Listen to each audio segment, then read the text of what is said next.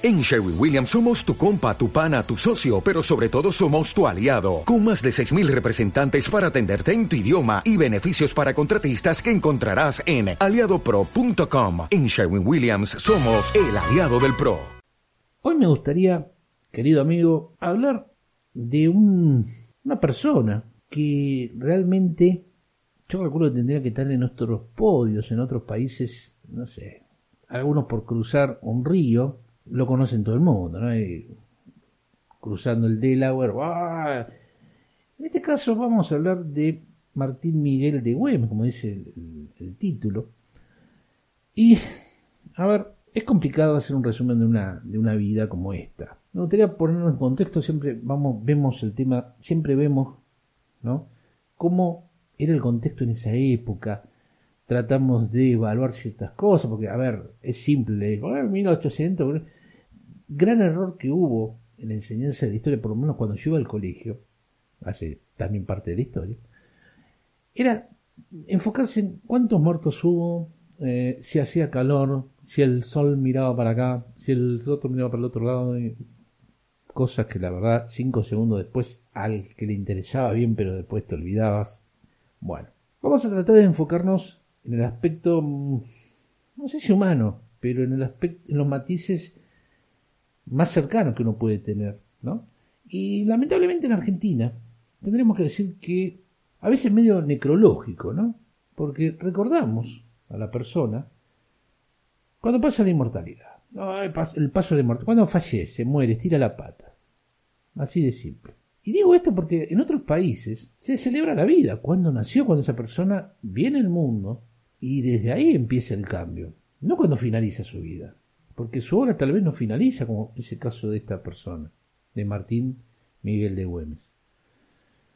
Así que bueno, cuando estoy haciendo este podcast ya pasó un día, estamos hablando del 17 de junio de 2022, en mi caso, en él fue en el 21. Pero bueno, vamos a hablar 201 años después de este tremendo estratega tremendo personaje que, a ver, insisto, grandes amistades forjadas por sus actos heroicos, que y el otro, con Manuel Belgrano, con San Martín, nada más y nada menos. El tipo se carteaba con esta gente.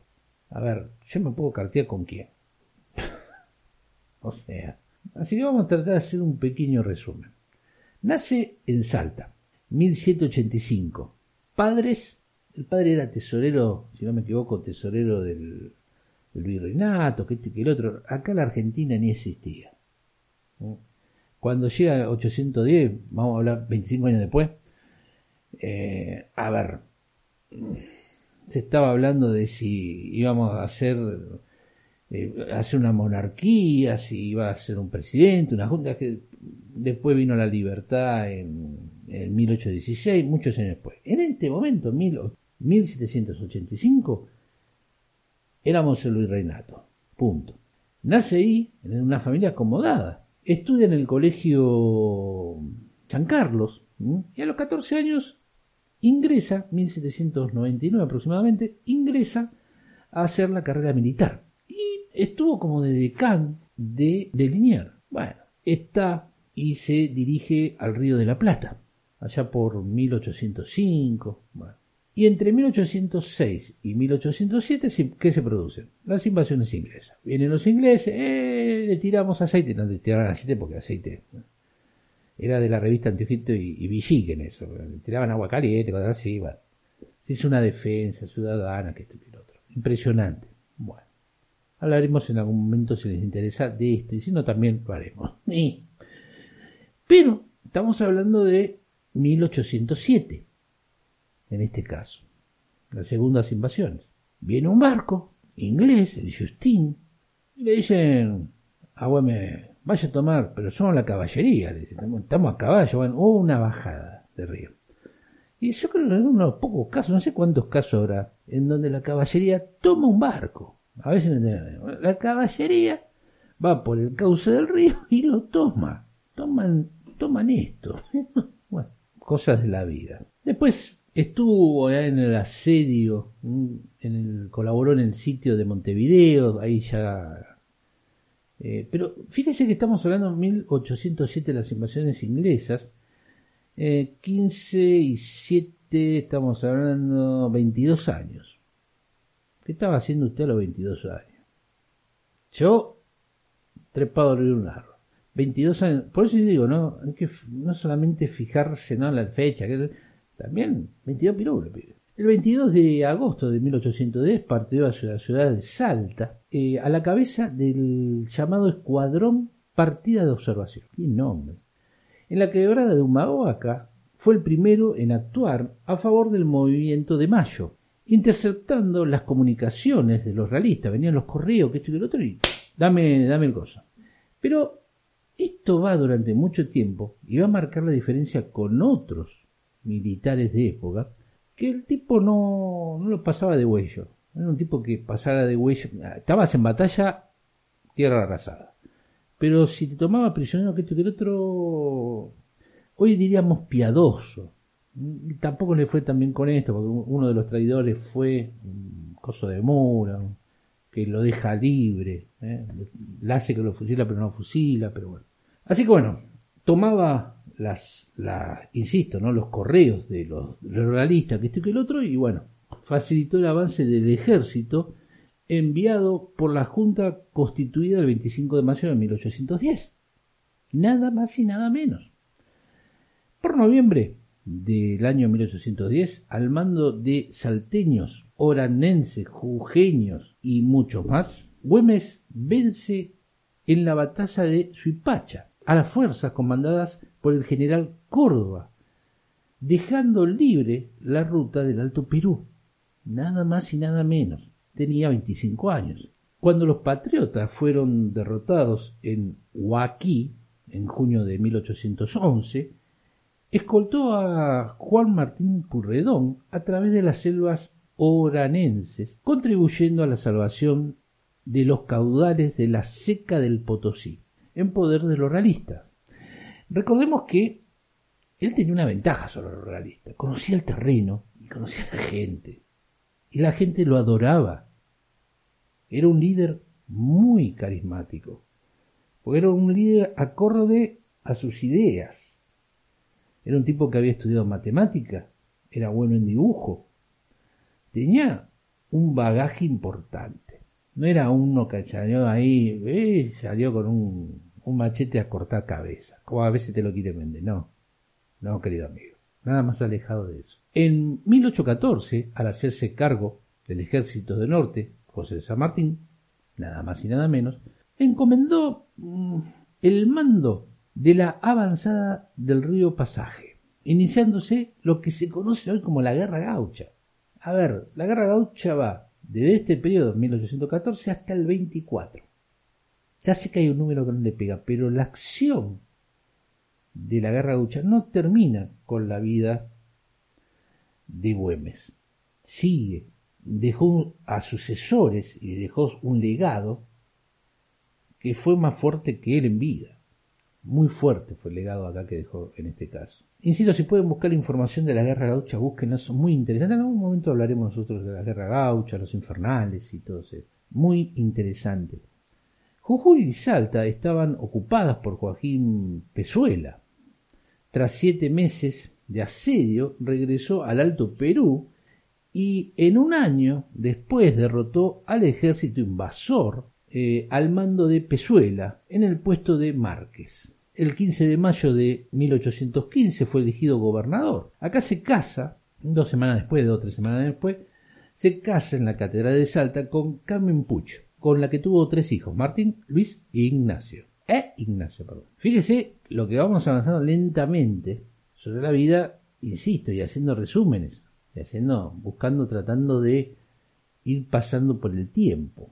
Tras ser derrotado en Sipe Sipe, Rondó intentó quitarle 500 fusiles a los gauchos salteños. Imagínense Güemes cuál fue su reacción.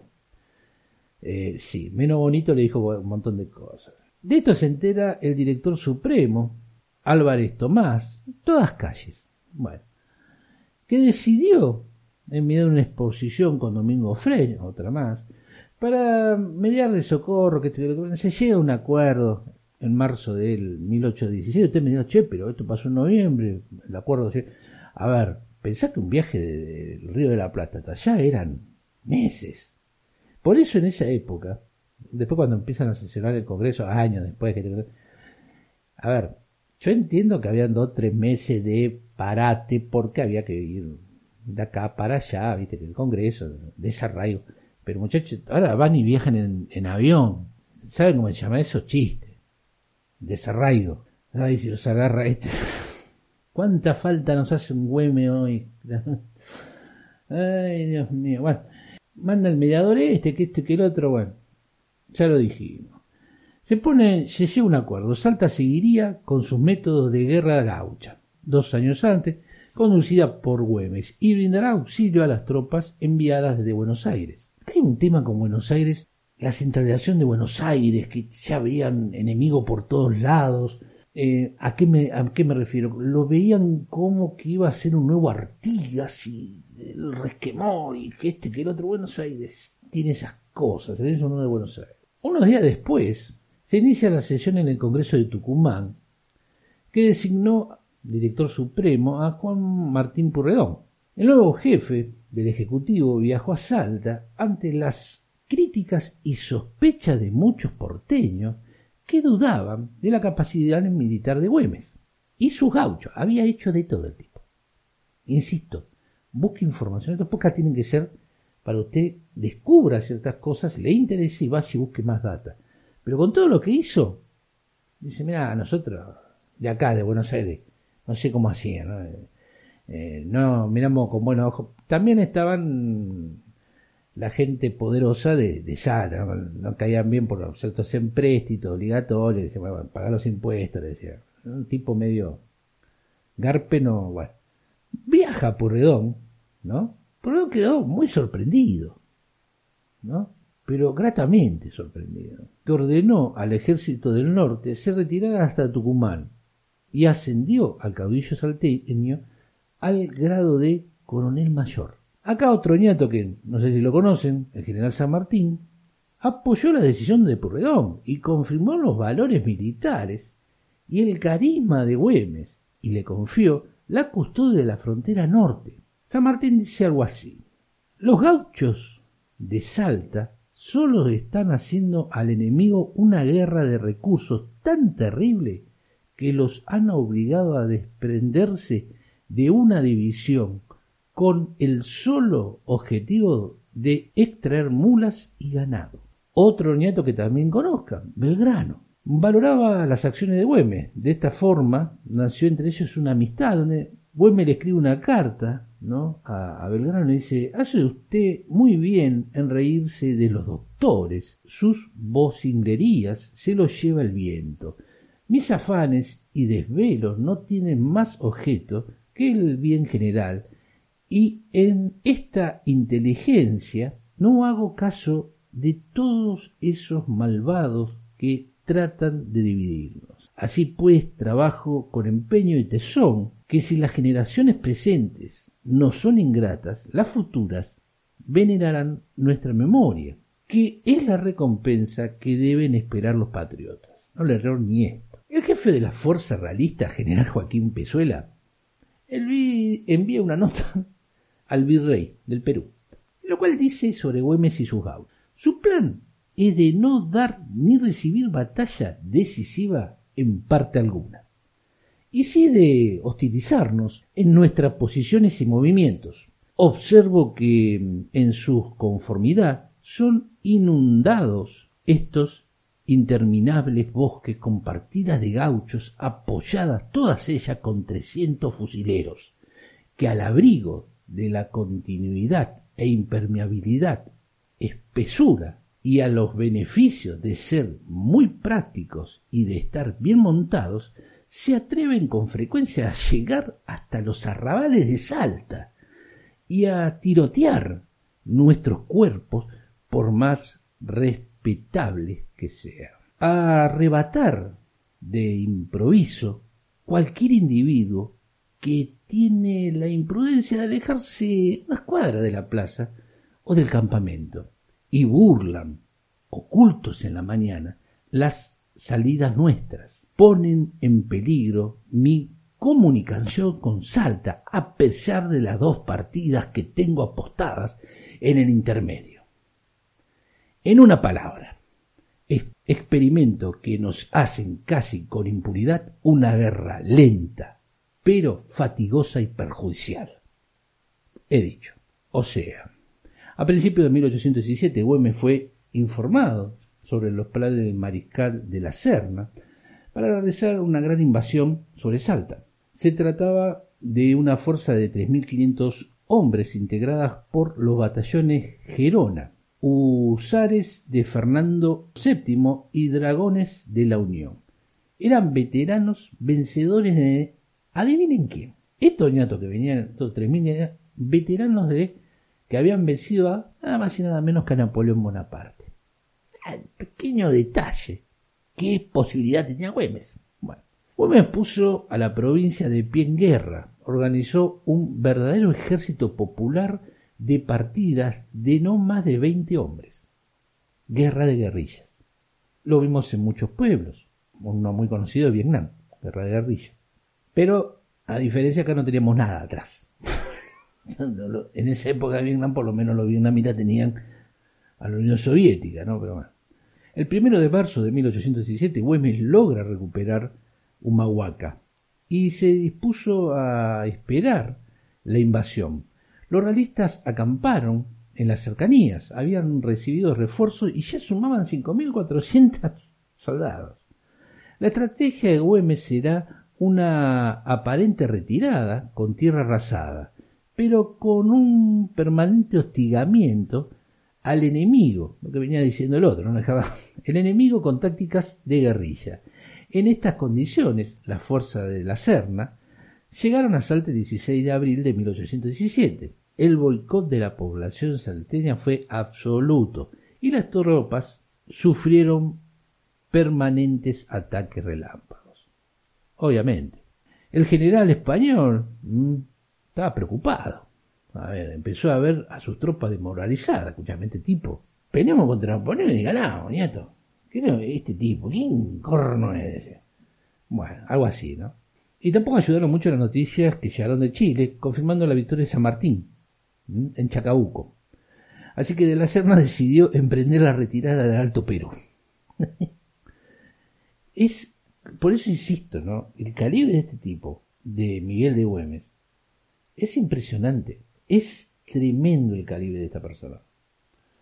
Eh, no es que se enfrentó contra... No, no, no, el tipo se enfrentó contra lo mejor de Europa y los boicoteó tanto los hizo puré tanto. Además tenía una gran ventaja. Conocían el terreno.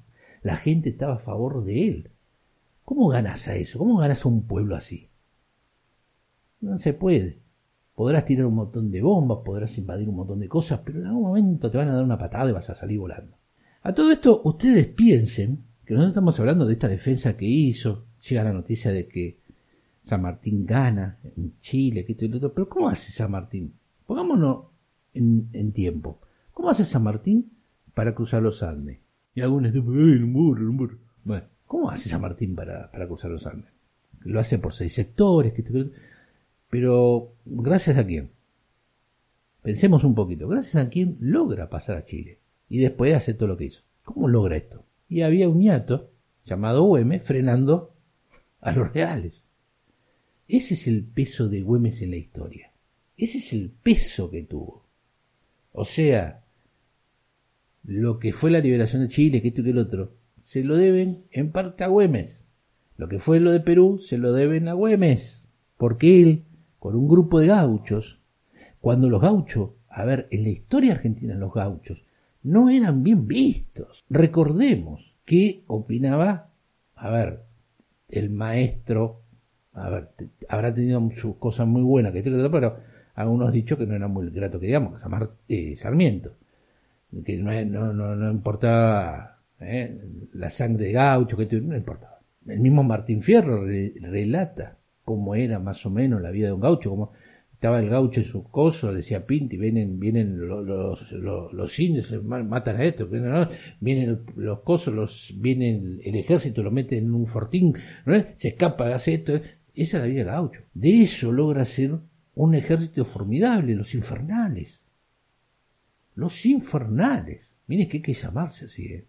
Y dar batalla con herramientas de uso rural que usaban los gauchos.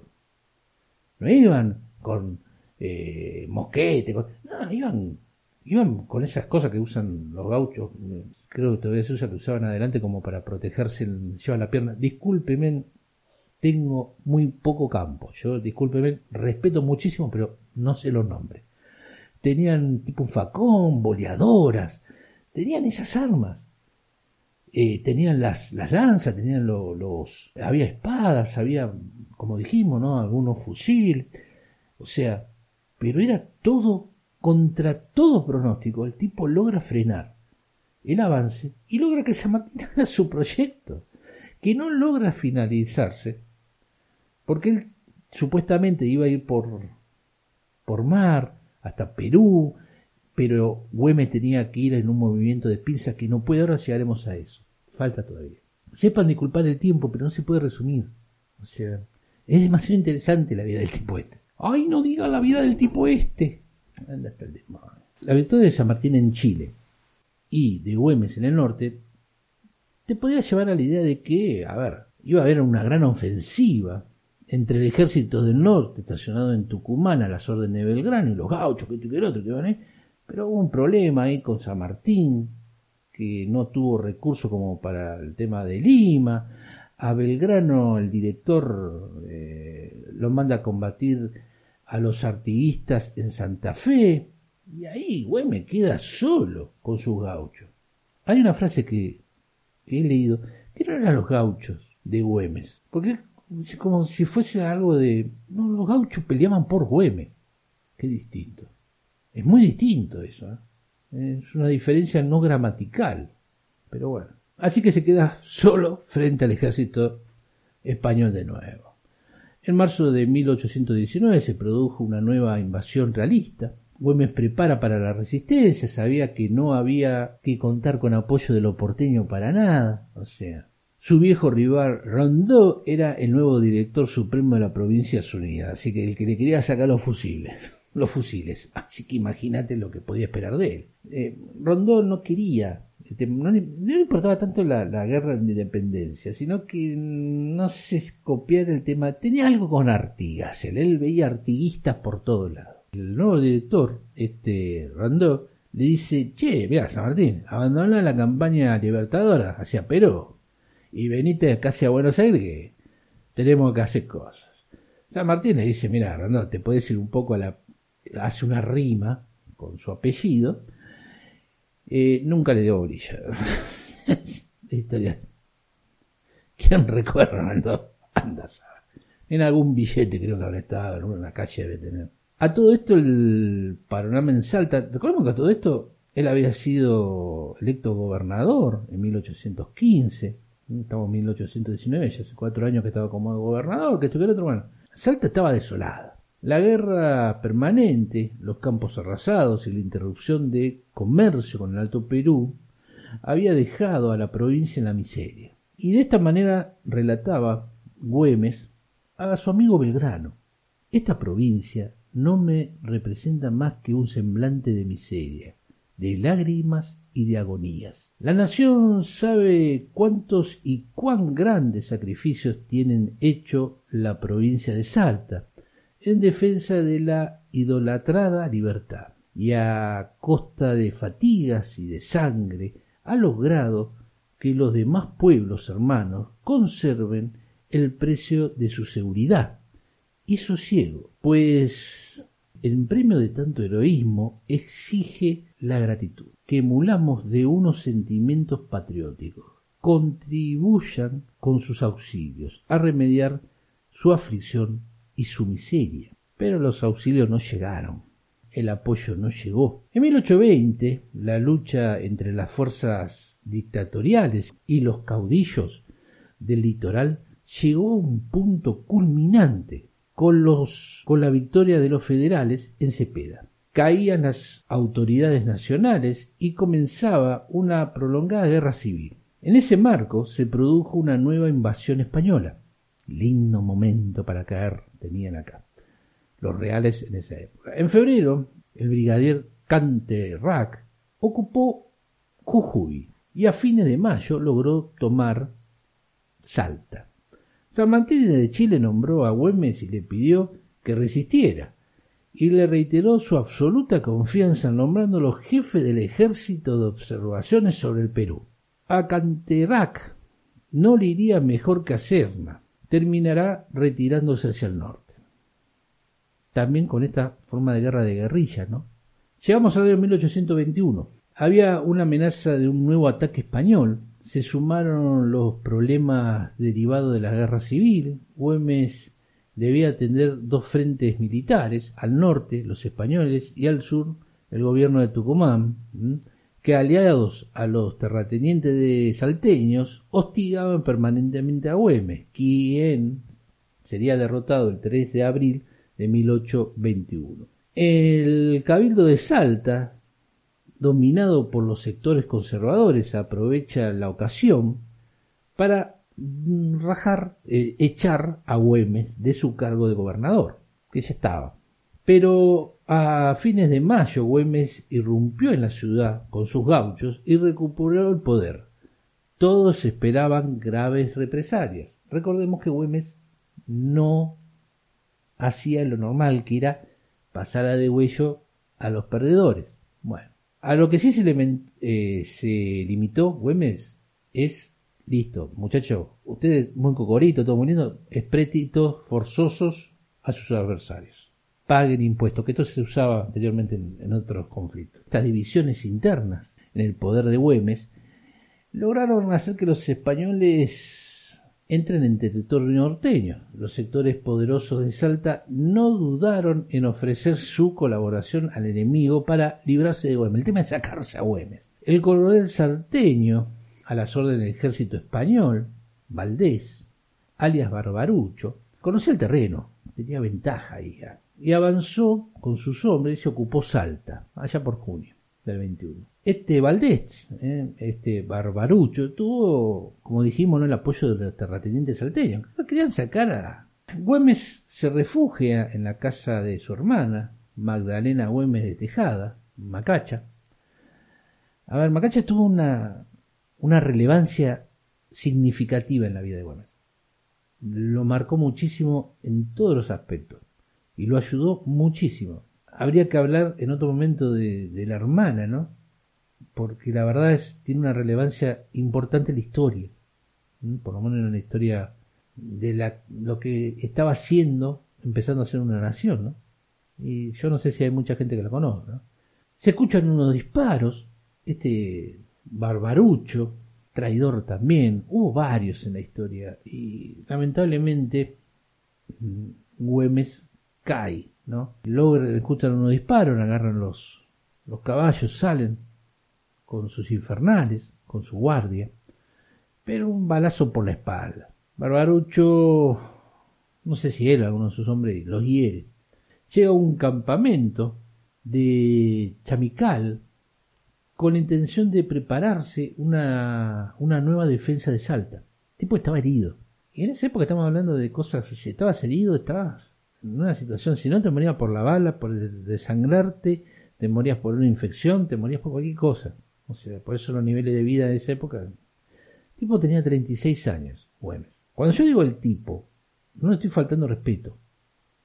Se le falta respeto haciendo otras cosas que son más serias que si estaría Güemes en este momento acá, no sé si lo podría hacer. Se lo dejan abajo de un árbol, con un cáter improvisado, y está 10 días en agonía. El líder de los realistas dice, mira, nosotros te podemos, te podemos ayudar, a ver, tratar, imagínense la medicina de esa época, ¿no? Te podemos tratar de dar una mano, médicamente, ¿eh?